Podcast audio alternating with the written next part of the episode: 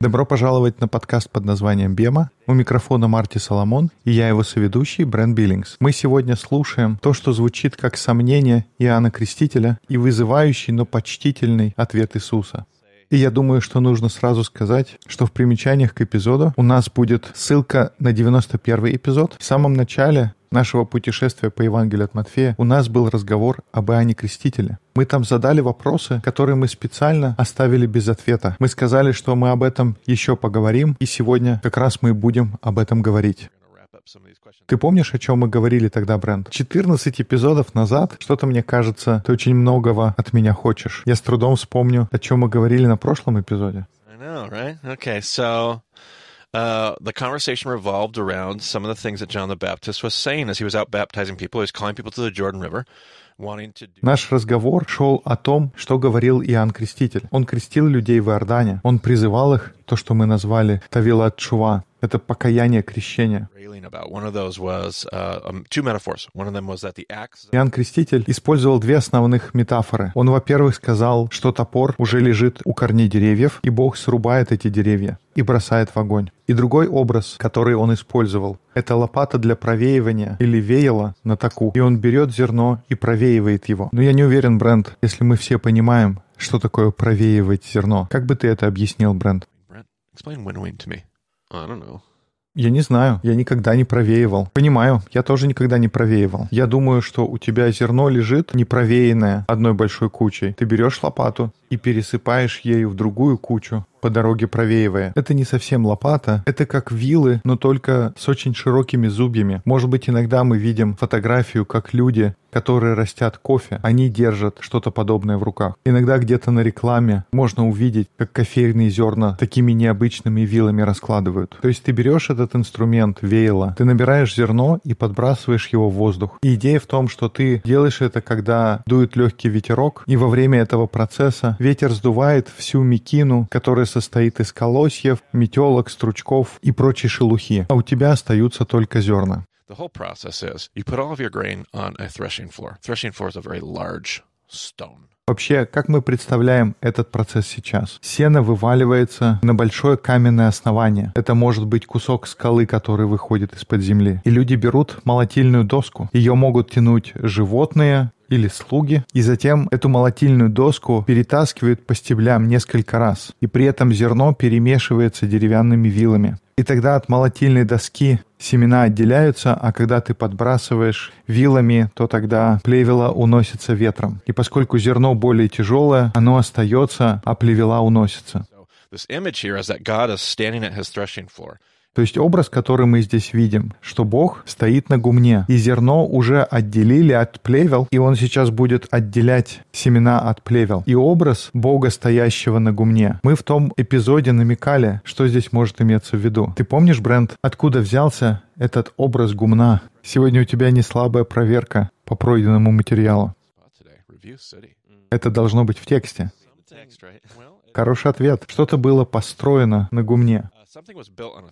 Это не храм ли был построен? Да, верно. И тогда из уст Иоанна Крестителя мы слышим осуждение и пророчество, в котором он фактически говорит, что Бог осуждает священство. И мы, Брент, к какой группе относили Иоанна Крестителя? Это были Есеи. Есея — это были те люди, которые отстранились от священства. Некоторые полностью отстранились, некоторые частично. Они отказались от своего сана, потому что видели, насколько испорчено это священство. И тогда логично слышать это пророчество из уст Иоанна Крестителя. Он говорит, что Бог стоит в своем храме, на гумне, потому что храм был буквально построен на гумне. У него в руках лопата или вилы, потому что он скоро будет судить храмовую систему. Он вынесет осуждение священству. Он скоро провеет свои семена. Мы говорили в том эпизоде, сколько в том послании у Иоанна Крестителя было огня, страсти. Такое же отношение, которое мы видели у Илии. Те образы, И те слова, которые он использует, очень сильно напоминали отношения Или. И поэтому в конце этого подкаста у нас был вопрос, все ли правильно было в богословии Иоанна Крестителя? Действительно ли Бог стоит на гумне? И действительно ли он будет брать и провеивать? Действительно ли топор лежит у корней дерев? Собирается ли Бог бросать деревья и ветки в огонь? Действительно ли это так? Я думаю, как мы обычно читаем Библию, мы читаем и думаем, ну, конечно, так оно и есть. Но затем мы читаем в другом месте слова Иисуса, что я пришел не для того, чтобы осудить, я пришел, чтобы спасти. Бог отправил своего единственного сына не для того, чтобы осудить мир, но для того, чтобы спасти. То есть вот мы видим перед нами две идеи, и у нас есть борьба.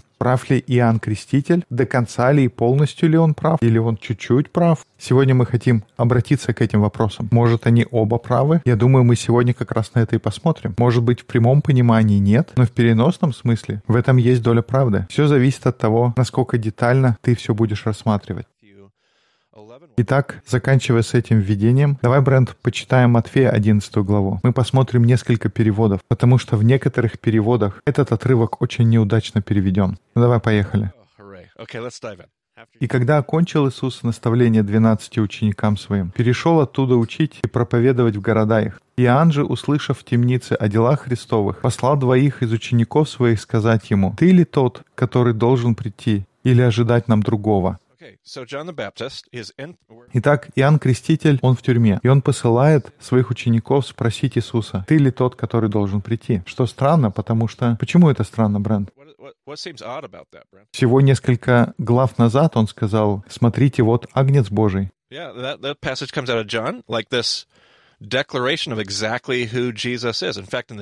Мы уже слышали от Иоанна провозглашение того, кто Иисус такой. Ты цитируешь отрывок из Иоанна, и там дальше, когда Иоанн это говорит, ученики Иоанна принимают это, и они тогда оставили Иоанна и последовали за Иисусом. То, что Иоанн говорит, это настолько четко и недвусмысленно, что его собственные ученики решили для себя, что если наш раввин сказал, что это тот, кто должен прийти, мы тогда пойдем и последуем за ним. И я уверен, Иоанн на них не обиделся, он не кричал им вслед «Эй, ребята, вы куда?» Он, скорее всего, «Хорошо, вы, похоже, услышали меня. Молодцы». То есть Иоанн очень четко сказал в нескольких отрывках. Он показал, что он знает, кто такой Иисус. А теперь он в тюрьме, и такое чувство, что он теряет веру или что происходит. Ты ли тот, который должен прийти, или как вообще? Но когда мы читаем и стараемся понять контекст, я уже несколько раз на этом подкасте делал предположение, что, возможно, кем приходится Иоанн Креститель Иисусу.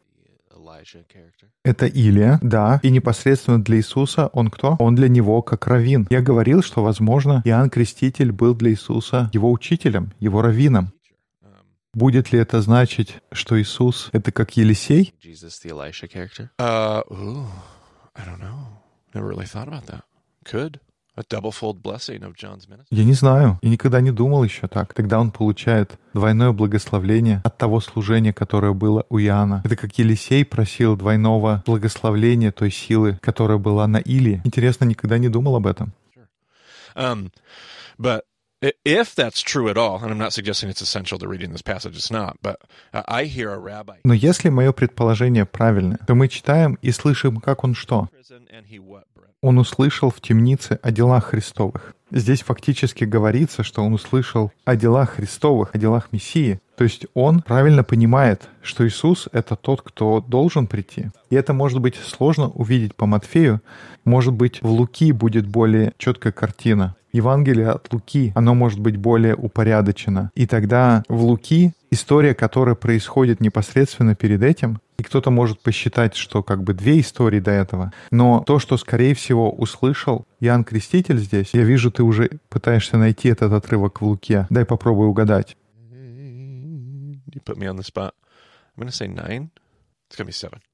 Это где-то Луки 9. Я ставлю на девятую главу. Может быть, седьмая. Какой там подзаголовок в Луке? Две истории до этого. Там идет, что Иисус исцеляет слугу Центуриона. So Jesus has just healed a centurion's servant, or a centurion's, uh, it's not the son, it's a servant, if I remember the story correctly. But Jesus is helping and healing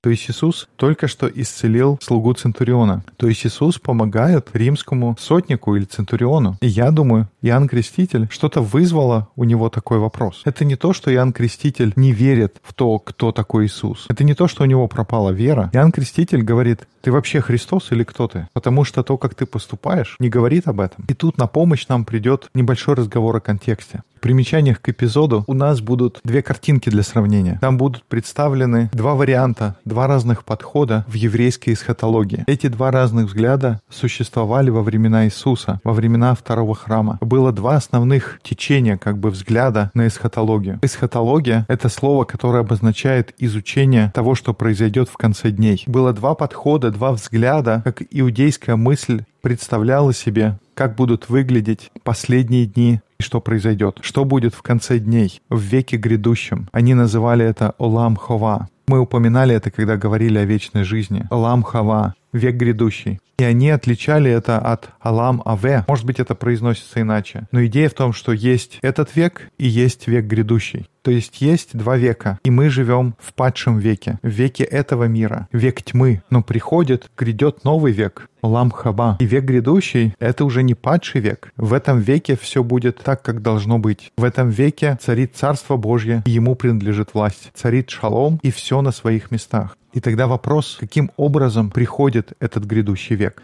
Было две основных идеи. Одна была очень популярна, другая не настолько. Общепринятая точка зрения была то, что мы называем двойственная еврейская эсхатология. Это был очень популярный взгляд. У Иоанна Крестителя была та же точка зрения, что у Исеев. То, что мы знаем о Исеях, насколько мы понимаем их мировоззрение, основываясь на свитках Мертвого моря, это были радикальные приверженные фанатики. Ими двигало их представление о веке грядущем. Их двигала их эсхатология. Они свято верили, что придет Господь, придет Бог и поставит все на свои места. И они верили в двойственную еврейскую эсхатологию. Поэтому если посмотреть на слайды, или это будет в картинках главам, в заметках на твоем айподе, на плеере iPod, но я и сказал, если ваше приложение для подкастов поддерживает главы, то вы увидите слайды на экране. Ты специально это сделал. Я попытался заставить тебя сделать обзор, и сейчас я начал говорить о технологиях. Я прямо чувствовал в твоем взгляде. Ну давай, попробуй, скажи что-нибудь. Well, I was like, you know, that's Конечно, может быть, в Библии ты специалист, но ну давай о всем, что касается техники, говорить буду я. Вот это Брэнд Биллинс во всей его красе. so yeah.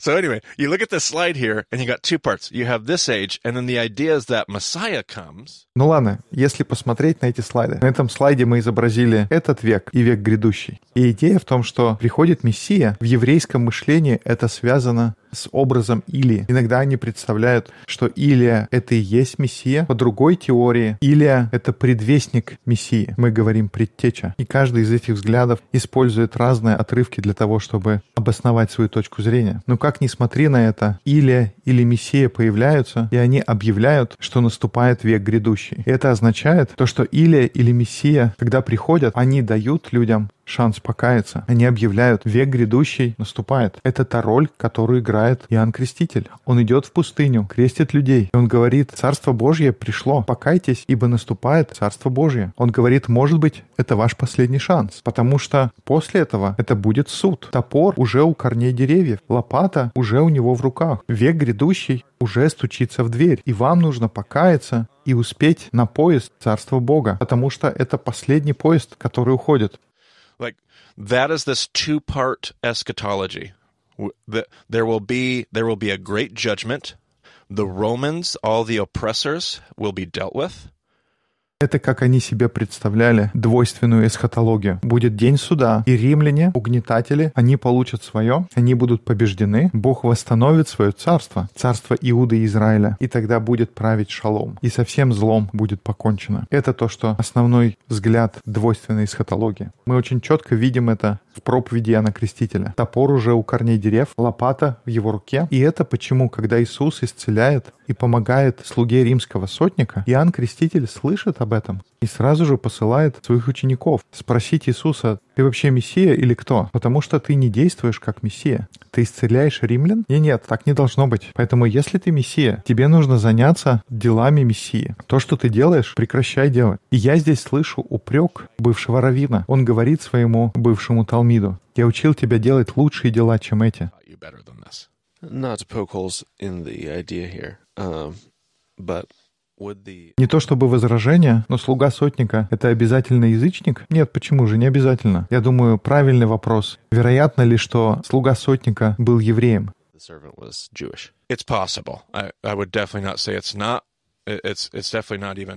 Это вполне возможно. Я думаю, это вполне вероятно. Могу себе представить, что евреи часто становились рабами или слугами, но я думаю, подтекст такой, что он вряд ли был евреем. As you wouldn't assume so. Yeah, as it's written, it definitely seems По крайней мере, как мы это читаем в тексте, у Иоанна с этим есть проблемы. going on. Right. Getting And and the impli- and the the um, the request is coming И самое главное, что просьба исходит от римского сотника. Если помнишь, это здесь, где Иисус поворачивается ко всем и говорит, «Я во всем Израиле не видел такой веры». В данной конкретной истории это не вопрос слуги, центр истории, это римский сотник. Иисус говорит о его вере, вот с кого нужно брать пример. И это раздражает и сбивает с толку Иоанна Крестителя. Ну а мы давай продолжим читать и посмотрим, какой был ответ Иисуса тому, кто, возможно, раньше был ему раввином.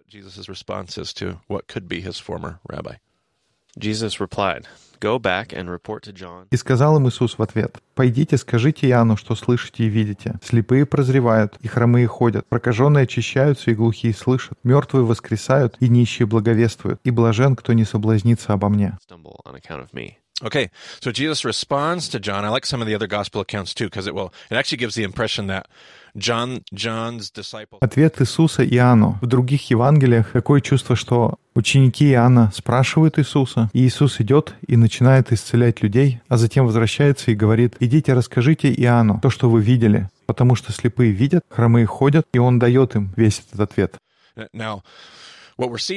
И то, что мы видим здесь, у Иисуса другая эсхатология, не та, которая была у Иоанна. Эсхатология, которой придерживался Иоанн Креститель, это было общепринятой точкой зрения. И можно понять, почему. Если ты живешь в дни, когда ты находишься под гнетом империи, и ты ожидаешь свободы. Ты хочешь, чтобы были трубы, гром, и пришел кто-то с властью и славой. Ты хочешь, чтобы Сын Человеческий пришел на облаках и вершил суд над твоими врагами. И ты веришь в двойственную эсхатологию. Ты хочешь, чтобы свершился Дин. О да, Дин, возмездное правосудие, о котором мы говорили на второй сессии. Ух, это какое хорошее воспоминание. Мне нужно было это включить в мой урок. Потому что то, что Иисус пришел, Он не пришел возвестить Дин. Он пришел, чтобы творить мишпат. Иисус придерживается. То, что у нас изображено на следующем слайде. На следующем слайде мы показали тройственную еврейскую эсхатологию. И с этой точки зрения мы имеем не просто один век резко переходит в другой. Это не когда приходит Мессия и в огромном и славном приходе объявляет новое царство. Мы видим, что эти времена, они пересекаются. И мы здесь попытались показать, что у тебя как будто есть век, в котором мы живем сейчас, и в веке настоящем появляется Мессия, или Илия, они приходят, и они провозглашают царство. Как говорил Иоанн Креститель, «Покайтесь, ибо приблизилось Царство Небесное». Это то же самое послание, которое берет Иисус, когда Иоанна сажают в темницу. «Покайтесь, потому что пришло Царство Божие». Но это не значит, что кругом есть только новое царство. Вспомните учение Иоанна Крестителя. Топор уже у корней дерев, лопата в его руке. Сравните это с учением Иисуса. Мы еще туда не добрались. Но, Брент, что Иисус говорил о царстве? Царство Божье подобно горчичному семени. Меньше из всех семян, сказал Иисус. Это какая-то маленькая незаметная вещь. Что ты скажешь? Это двойственная эсхатология или тройственная эсхатология? Тройственная? Would- Точно, это тройственная эсхатология. Не будет огромного светопредставления. Это что-то маленькое и незаметное. Горчичное зернышко. Что еще он приводил в пример?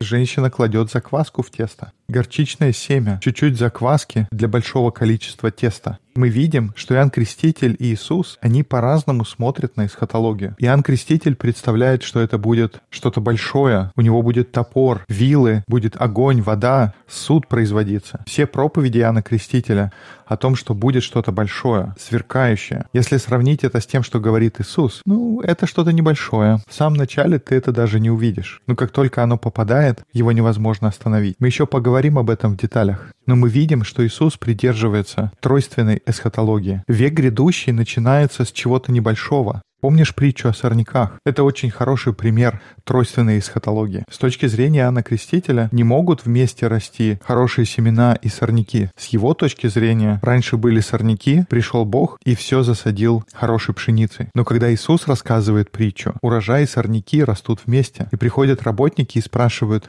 хочешь мы повыдергиваем сорняки? И что хозяин отвечает? Он говорит, нет, пусть растут вместе. Если вы начнете разбираться с сорняками, вы заденете хороший урожай. Поэтому пусть растут вместе. И растут вместе — это и есть два века, которые пересекаются. И это был не очень популярный взгляд. И понятно почему. Я хочу узнать о том, что римлян расы прогонят, а ты говоришь, мы будем сажать маленькие зерна? Спасибо, конечно, Иисус. Но что-то мне это как-то не по душе. Но когда ты сажаешь зерна, это царство, оно начнет распространяться. И такой взгляд, он существовал среди фарисеев. Как мы сказали в начале, Брент, какая группа тяготела к двойственной эсхатологии?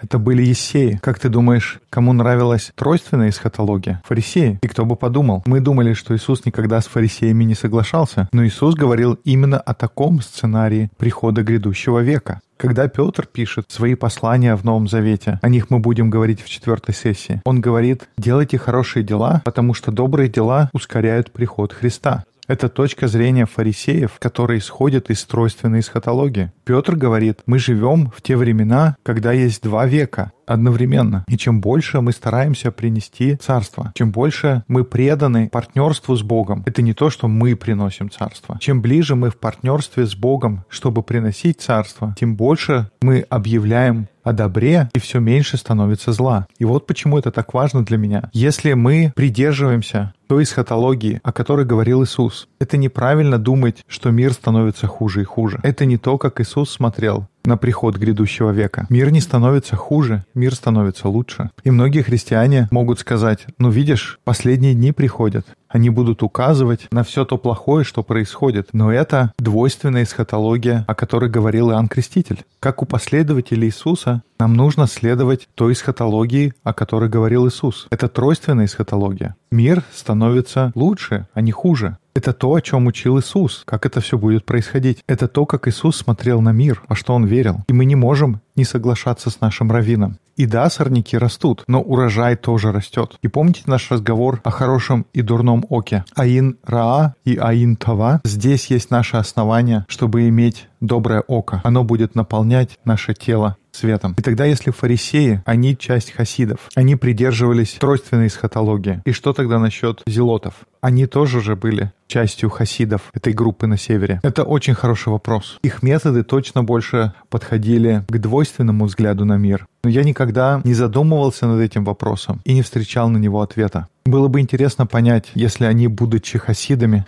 придерживались двойственной эсхатологии. Я бы не удивился, если бы узнал, что это было действительно так. Теперь давайте вернемся к нашему контексту. Иоанн Креститель посылает учеников к Иисусу спросить, «Ты вообще Мессия? Ты Христос или кто?» Этого не скажешь по твоим действиям. А Иисус в великолепном равинском стиле отвечает ему о том, что сами посмотрите. Вы видите исцеление. Почему он говорит вообще о том, что слепые прозревают, глухие начинают слышать? Как это там сказано? Слепые прозревают, хромые ходят, прокаженные очищаются и глухие слышат. Мертвые воскресают и нищие благовествуют. Почему он говорит так? Он приносит мишпат, но я думаю, правильный ответ — это есть в тексте. Иисус не участвует в том, чтобы принести топор корням деревьев. Иисус не приносит вилы, Он не приносит лопату, чтобы провеивать зерно. Иисус приносит мишпат. И Он называет конкретно эти вещи именно потому, что ты сказал. Это есть в тексте. Иисус собирает вместе два отрывка. Один отрывок из Исаия и один отрывок из Иеремии. И он говорит, Иоанн, это то, о чем говорили пророки. И я люблю тебя, мой раввин, но ты читаешь свой текст неверно. Твоя эсхатология неверная. Что, кстати говоря, объясняет последнюю вещь, которую, если не знать этого контекста, совершенно непонятно, к чему она относится. «И блажен, кто не соблазнится обо мне». Мы помним, что Иоанн Креститель в темнице. Если бы мы знали наш текст хорошо, если бы мы понимали, какие отрывки он цитирует, мы бы поняли, что Иисус перестал цитировать текст на одно утверждение раньше. Все это мы встречаем в тексте. Слепые прозревают, хромые ходят, прокаженные очищаются, глухие слышат и так далее. Чего Иисус не упоминает в своей цитате Бран? То, что заключенных освобождают. Он намеренно не произносит этого. Это его способ сказать «Мне очень жалко раввин. Кроме того, что у тебя неправильная эсхатология, но твоей жизни суждено закончиться в тюрьме. Я не приду и не спасу тебя. Это не то, как все будет. И поэтому блажен, кто не соблазнится обо мне. Или в другом переводе не сомневается, или кто принимает. И тогда в таком свете ты начинаешь понимать эти слова. Иисус понимает, насколько жестко должны были звучать эти слова. Ты был моим раввином, но сейчас ты не мой раввин. Ты отправил меня делать мою работу. Я люблю тебя, уважаю тебя. Вот в этой части ты был неправ.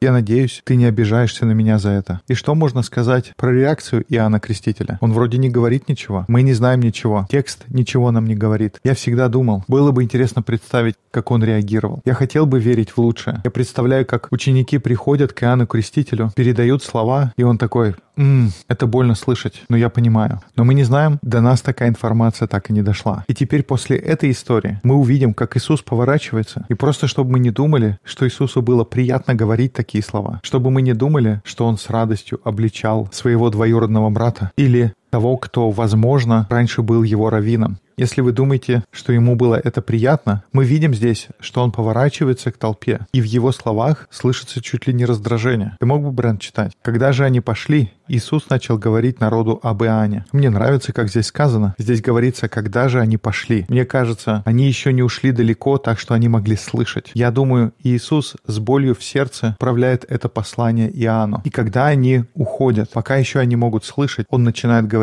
эти слова, чтобы, возможно, они услышали и донесли эти слова тоже. Может быть, они упаковывают свои мешки и все еще неподалеку среди людей, которые окружают Иисуса. Что смотреть ходили вы в пустыню? Трость ли ветром колеблемую? Что же смотреть ходили вы? Человека ли, одетого в мягкие одежды? Носящие мягкие одежды находятся в чертогах царских. Что же смотреть ходили вы? Пророка? Да, говорю вам, и больше пророка, ибо он тот, о котором написано, «Сей я посылаю ангела моего перед лицем твоим, который приготовит путь твой перед тобою». Здесь тон Иисуса меняется. Он только что не согласился с Иоанном Крестителем, но потом он поворачивается к толпе, к людям вокруг него и спрашивает, и он говорит, что вы думаете, Иоанн был какой-то мягкотелый проповедник? Нет, он был полон огня, он был исполнен хуцпой, им двигала страсть. Вы не ходили в пустыню смотреть на тростник, вы ходили не смотреть на того, кто красиво одевается. Вы приходили к Иоанну, потому что он был пророком. У Иоанна есть эта зажженность. У него есть хуцпа. И да, может быть, где-то в чем-то он не прав, но вы можете нисколько не сомневаться. Иоанн был точно тот, кто он сказал. И он дальше приводит цитату из Малахии, где говорится о приходе Или. Он цитирует третью главу Малахии, чтобы сказать, Иоанн был точно тот, кем он себя представлял. Иоанн Креститель, он и есть Илия. И может быть, да, двойственная эсхатология, она ему так нравится, но если не брать это в расчет, он и есть Илия. Он возвещает приход Божьего Царства. И даже несмотря на то, что на самом деле происходит тройственный, а не двойственный приход Царства, он точно тот, кто он говорил. Поэтому давай продолжать читать. Но даже в истории с Илией он что-то делал, а потом Бог сказал, пора мне тебя забирать. И все равно он послужил своей цели. И мы еще не добрались до преображения, но Иисус встречается на горе с кем? С Моисеем. И кто там еще был? Там был Илия.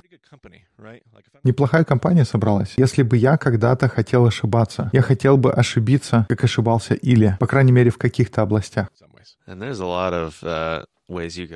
Я думаю, есть множество областей, где Моисей ошибался. Два самых великих человека, которые появляются с Иисусом на горе. Они на самом деле тоже ошибались, как любой другой человек. Да, и в то же время они чем-то отличались. Ладно, посмотрим, что дальше Иисус говорит. Истинно говорю вам, из рожденных женами не восставал больше Иоанна Крестителя. Это хорошая эпитафия, которую произносит здесь Иисус. Я даже не уверен, как относиться к этому. Как ты думаешь, Илия его родила женщина? Я думаю, ответ здесь очевиден. М-м, как посмотреть, что в тексте говорится по этому поводу? Что ты имеешь в виду? Разве он просто не приходит и начинает пророчествовать? Ой, это интересно. Мне нравятся библейские шутки. Ты подловил меня моим незнанием. Я бы сказал, что Илия почти точно рожден женщиной. Но кто знает? А что Моисей? Его-то уж точно женщина родила. Да, мы даже знаем имена его родителей. Амрам и Иохаведа. Честно говоря, я не знаю, как относиться к этому. Что получается, Иоанн Креститель больше Моисея? Как бы там ни было, это очень высокая оценка от Иисуса. Самый великий из рожденных женщинами. Но меньший в Царстве Небесном больше его. Величие в Царстве Бога работает иначе. От дней же Иоанна Крестителя до ныне Царство Небесное силою берется, и употребляющие усилия восхищают его, ибо все пророки и закон прорекли до Иоанна. Если хотите принять, он есть Илия, которому должно прийти. Кто имеет уши слышать, да слышит. Them here. Okay, so now, not just quoting the prophecy, Jesus flat out states it. He was the Elijah you've been waiting for. You waiting for Elijah? You saw him in John the Baptist. Здесь Иисус не просто цитирует пророчество, он прямо так и говорит. Иоанн Креститель был Илией. Вы ждали Илию, вы видели его В Иоанне Крестителя. Ты можешь в другом переводе прочесть с 12 до 15 стихи. «Со дней Иоанна Крестителя и до наших дней Царство Божие стремительно продвигается вперед, и прилагающие усилия имеют доступ в него. Ведь весь закон и пророки пророчествовали до Иоанна. И если вы готовы это принять, то он Илия, который должен был прийти. У кого есть уши, пусть слышит. По-моему, самые сложные стихи. Мне никак не удавалось их понять до тех пор, пока я не понял определенных лингвистических особенностей. В 12 стихе во многих переводах говорится о борьбе. В некоторых местах написано, что со дней Иоанна Крестителя и поныне против Царства Небес ведется борьба, и его разоряют насильники. Слово, которое здесь используется, это слово «биацо». По крайней мере, корень, он происходит от слова «биацо». Здесь говорится о том, что есть какая-то сила, используют борьбу, и то, что те, у кого есть сила, они заполучают. И слово с этим корнем «биацо» переводится как «борьба». И это один из возможных переводов. Может быть, биацо означает борьбу и нападение. Но в моем понимании это одно из мест, которое указывает на то, что в оригинале Евангелие от Матфея было написано на иврите. Выбор этого слова, его можно объяснить тем, что это перевод с оригинала. Если действительно Евангелие от Матфея было написано на иврите, то интересно, почему переводчик здесь выбрал слово «биацо» для перевода. В Септуагинте слово «биацо» используется для того, чтобы перевести те слова, которые на иврите имеют корень «прац». Если вы помните историю Иуды и Фомарь, ты помнишь, что в конце той истории происходит? Не тот большой урок, которому мы учились из этой истории. А что происходит потом? Это было Бытие 38 глава. Фомарь была невесткой для Иуды. Она оделась как блудница. Когда она забеременела, Иуда узнал, он приказал ее побить камнями. Она возвращает ему его вещи, и в этот момент он узнает, что это она. И он говорит, точно, она более праведна, чем я. И как Иуда узнал, что что-то не так? She's pregnant. She's pregnant. She's pregnant with Она забеременела, и она ждет сына. Нет, она ждет двойню, двух сыновей. Twins. And as the story comes to a close in Genesis 38, И эти двойня, когда рождаются, они борются, чтобы выйти из утробы. А, это когда одному из них нитку повязали на руку. Hand, right? Yeah. one of them Точно, там появляется рука, они обвязывают ее ниткой. Если кто-то что-то понимает о рождении, когда кто-то рождается и первая выходит рука, это что-то не так. Но тем не менее история заканчивается удачно. Вылезает рука, они успевают обвязать ее красной ниткой, потому что важно понять, что бренд. Тебе нужно понять, кто первенец. Точно, потому что если у тебя два близнеца, и ты не запомнил с самого начала, кто был первый, пойди разберись, кто из них Бехор. Это очень важно в той культуре. Но потом написано, что рука снова пропадает в утробе, и только если представить, что это были за роды. Но в итоге эта рука пропадает, и из утробы выходит брат-близнец. Мне всегда прикольно представить, что они в утробе быстро меняются, один другому говорит, на, держи, это тебе. Я не хочу эту ответственность. И второй такой, ну ладно, я пошел. Ну ладно, это шутка. Но второй брат, он как будто выстреливает из утробы. И он как будто прорывается, таким мощным рывком выходит. Это картина, которая стоит за словом «стремительно». И его назвали «парец». Но это имя происходит от еврейского слова «прац», потому что он прорвался, он сильно оттолкнулся. Он стремительно вышел из утробы, опередив своего брата. Это картина слова «прац». И я думаю, что это то слово, которое Иисус использовал на иврите здесь. И кто-то может сказать, ну хорошо, ты выбрал какое-то слово, которое ты думаешь, что Иисус сказал. Это хорошее замечание. Я надеюсь, наши слушатели имеют здоровый скептицизм. Но я думаю, что в тексте есть намек. Мы можем увидеть, почему Иисус говорит так. Всего два подкаста назад какого пророка цитировал Иисус Брент? Он брал отрывки из Иеремии. Были отрывки из Иеремии, но откуда он цитировал «Я пришел не мир принести, но меч». Podcasts. Это было из Михея. Now, I didn't have you grab this. Sorry, you're unprepared. But can you go and run and grab Micah, the end of chapter 2?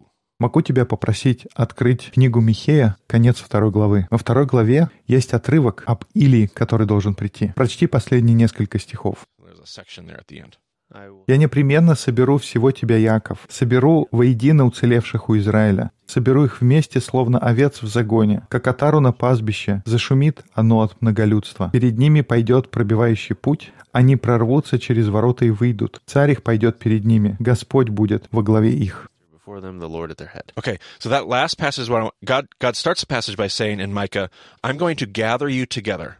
You- You're going to be in captivity, you're going to be in oppression, but I'm going to gather you together like sheep in a sheepfold." Он начинает отрывок с того, что говорит, «Вы будете в изгнании, но я вас обратно всех соберу. Я соберу, словно овец в загоне». И в последнем стихе говорится, «Потом я пошлю того, кто пробивает путь». И картина здесь такая. У нас есть загон с овцами, и пробивающий путь — это все равно, что пинком открывающий ворота. И люди будут как овцы в загоне, и придет кто-то, кто с пинка отворит дверь. Это будет Илия, он придет предвестником. Это он, который рывком отворяет дверь. И тогда они прорвутся через ворота. И это нужно видеть. Мы добавим ссылку на видео в примечание к этому эпизоду. И примечание к оригинальному эпизоду можно найти, нажав на ссылку в примечаниях к переводу, который вы сейчас слушаете. Возможно, есть видео, которые лучше показывают, но это самое лучшее из того, что я мог найти. И там на видео видно, как это огромное пастбище. На него выходят овцы из небольшого загона. И на видео видно, как огромное стадо овец. Они сбегаются со всех сторон к воротам. Они сбегаются туда, потому что там стоит кто-то, кто не в кадре на тот момент, и он открывает ворота. Uh, В начале видео ты даже не понимаешь, что там есть ворота. В какой-то момент камера поворачивается, и можно их увидеть. И где-то через минуту от начала видео овцы так сильно пытаются прорваться через эти ворота, что из-за такого столпотворения они сами же эти ворота закрывают. Что, кстати говоря, может быть прекрасной метафорой, как я чувствую себя по поводу современной евангельской церкви. Посмотрите, как это происходит где-то в конце первой минуты. Но в конце концов им удается открыть ворота, и всем оставшимся овцам удается выйти. В общем, это картина, когда у тебя есть овцы, которые находятся в загоне, и кто-то открывает ворота, и они все устремляются через эти ворота. With, cattle, with. Um, and maybe people in North America might be more familiar with. Я еще где-то видел видео, как коров первый раз выпускают на пастбище. И, может быть, кому-то эта картина ближе. Они были в хлеву или в загоне всю зиму, наступает весна, и им наконец-то разрешают выйти в поле. Я видел видео, как ворота открывают, и радостные коровы бегом и в припрыжку выбегают на пастбище. Все равно, что маленьких детей выпустили поиграть. Они выбегают на пастбище чуть ли не галопом. И это образ, который Михей использует для того, чтобы говорить о Божьих людях. Он говорит, вы были в загоне изгнания, но я кого-то пошлю вперед себя, и они резко откроют ворота, и вы прорветесь наружу через эти ворота. И царь их пойдет перед ними, Господь будет во главе их. То есть Иоанн Креститель — это тот, который распахивает ворота, а Иисус — это тот царь, который идет. И теперь, когда у нас есть этот образ, на который намекает Иисус, мы можем снова посмотреть на эти слова. Он только что сказал, что Иоанн Креститель — это Илия. И следующее тогда, о чем он говорит? Он говорит о прац. Я думаю, будучи еврейским раввином, он не говорил на греческом. Он, скорее всего, пользовался ивритом или арамейским. Кто-то из исследователей больше склоняется к арамейскому, но на иврите он бы использовал слово «прац». И это слово вызвало бы воспоминания отрывка из Михея. И теперь давай вернемся и прочтем снова, на этот раз имея в виду эту картину. Со дней Иоанна Крестителя и до наших дней Царство Божье стремительно продвигается вперед. Это как раз это слово «прац». И прилагающие усилия имеют доступ в него. Ведь весь закон и пророки пророчествовали до Иоанна. И если вы готовы это принять, то он Илия, который должен был прийти. У кого есть уши, пусть слышит. Когда мы читаем эти стихи, я хотел бы, чтобы вместо того, что мы думали о яростных нападениях или борьбе, чтобы у нас в голове была картина стремительного продвижения. Картина прорыва. Со дней Иоанна Крестителя до наших дней Царство Божье стремительно прорывается или продвигается вперед. Оно прорывается через ворота. Иоанн Креститель пришел, объявляет Царство Божье. Он крестил людей в Иордане. Он подготавливал людей. Он распахнул двери, распахнул ворота, и мы стремительно прорываемся через них. И Царство Божье стремительно продвигается, и прилагающие усилия имеют доступ в него. Есть урок, который я люблю делать в Израиле. Там мы говорим о том, какие мы люди. Если мы не те, которые собрались около ворот и готовы прорваться через них, как только откроется дверь к тому, что Бог делает, мы можем упустить. Потому что только те, которые готовы стремительно, с усилием прорываться, у них будет доступ в него. Если ты сидишь в углу и думаешь, ну я подожду, пока все прорвутся. Как только будет места побольше, тогда и я пойду через ворота. Вопрос. В Михее говорится, пойдет пробивающий путь. И Илия в свое время убежал к Богу и говорил, я один остался. А здесь в Михее говорится, что Бог соберет остатки Израиля. У, хорошая мысль. Это то, чего Илия не видел. Он говорил, я один остался. Но Бог говорит, нет, ты просто тот, который будешь стенарушителем. Или тот, который распахивает ворота. Особенно, когда речь идет идет о втором или, тот, который должен прийти. Just, just as an indication of how challenging this translation is, both the NIV and ESV have a footnote here Uh, К вопросу о том, насколько сложно этот отрывок для перевода. Если сравнить разные переводы, где-то говорится, что силой берется Царство Небесное, в другом месте Царство Божье стремительно продвигается, где-то говорится, что против Царства Небес ведется борьба, или что Царство претерпело немало яростных нападений. И много есть вариантов перевода на другие языки. Это показывает, насколько трудно перевести этот отрывок, не имея контекста разговора об Илии и ссылки на Михея, это все только запутывается. И некоторые отрывки, они очень хорошо поддерживают тему нашего рассуждения и помогают в том же ключе, как мы только что говорили на подкасте. Давай дочитаем этот отрывок до конца. «Но кому уподоблю род сей? Он подобен детям, которые сидят на улице и, обращаясь к своим товарищам, говорят, мы играли вам на свирели, и вы не плясали. Мы пели вам печальные песни, и вы не рыдали. To uh, what we would call Aesop's fables from the region of Sardis, modern day Turkey. Um, there was uh, before Jesus, there was a, um, a writer who wrote Aesop's fables. Здесь Иисус обращается к тому, что мы сейчас знаем как басни Эзопа. Эзоп жил в регионе Сардиса, это на территории современной Турции. Его басни относят к IV веку до нашей эры. И в одной из басен говорится о волынщике. Куда бы он ни пошел, он играет на флейте, и он способен заставить животных и людей делать все, что он захочет. И приближается катастрофа, и волынчик пытается спасти рыбу. Он пытается сказать этой рыбе, давайте прыгайте в лодку, потому что я буду вашим спасением. Вам нужно довериться мне. Но рыба отказывается прыгать. И когда приходит буря, озеро все высыхает, и рыба оказывается без воды, и когда она лежит и медленно умирает, волынщик, главный герой басни, говорит, «Не смотрите на меня, я играл вам веселую песню, а вы не танцевали. Я играл вам грустную песню, и вы не скорбели. Я пытался вас спасти, но вы не захотели этого». И эти последние слова Иисуса Брент. «Тот, у кого есть уши, пусть слышит». Что этот раввин хочет нам сказать? Если ты понимаешь, что я говорю, то ты будешь это делать.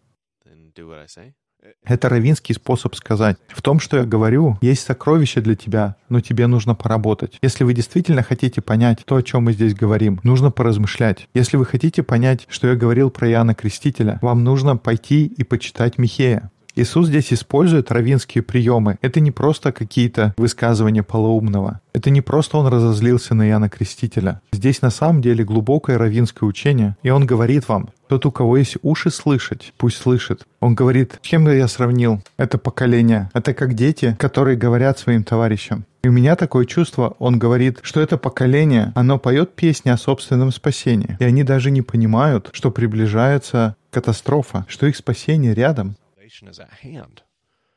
Вам нужна двойственная эсхатология. Это поколение, она хочет, чтобы конец света пришел в соответствии с двойственной эсхатологией. Но я вам говорю, спасение уже здесь. Но если ты не готов, если ты не ищешь, если ты не готов стремительно прорываться, ты упустишь, потому что оно уже здесь. Я думаю, это очень актуальный урок для сегодняшнего дня тоже. Есть, может быть, христиане, которые стоят и ждут. Но царство уже здесь. Если мы не ворвемся в него сейчас, мы его упустим. Мы будем как дети, которые сидят на площади. И они кричат, мы пели вам песни. И у многих из нас есть наши службы и наши песни. Мы как эти дети, которые поют о своем спасении, не понимая, что спасение уже здесь. Но это я что-то увлекся. Давай, Брент, прочти заключительные стихи на сегодня. Go ahead, Brent. Finish us out here. Ибо пришел Иоанн, не ест, не пьет, и говорят в нем бес. Пришел Сын Человеческий, и ест, и пьет, и говорят, вот человек, который любит есть и пить вино, друг мытарям и грешникам, и оправдана премудрость чадами ее. Все есть перед вами, и что бы вам Бог не давал, вам все не нравится. Он дал Иоанна, и вы его критикуете. Пришел я, и вы набрасываетесь на меня, как дети на площади, которые поют песни о той самой вещи, которую они упускают. Очень хороший момент остановиться и подумать. Хорошее учение здесь мы слышим. Прац Нужно поискать это слово. Двойственная и тройственная эсхатология. Я надеюсь, вам понравился сегодняшний эпизод, и вы поняли, о чем мы говорим здесь. Однако, если вы запутались и у вас есть вопросы, мы очень надеемся, у вас есть дискуссионная группа, в которой вы можете это обсудить. Но если нет, мы тоже к вашим услугам, чтобы обсуждать и бороться с этими идеями. На сайте bmadiscipleship.com есть все возможные способы, как с нами можно связаться. Спасибо, что слушали подкаст под названием «Бема». До скорых встреч в эфире. Thanks for joining us on the BMO podcast. We'll talk to you again soon.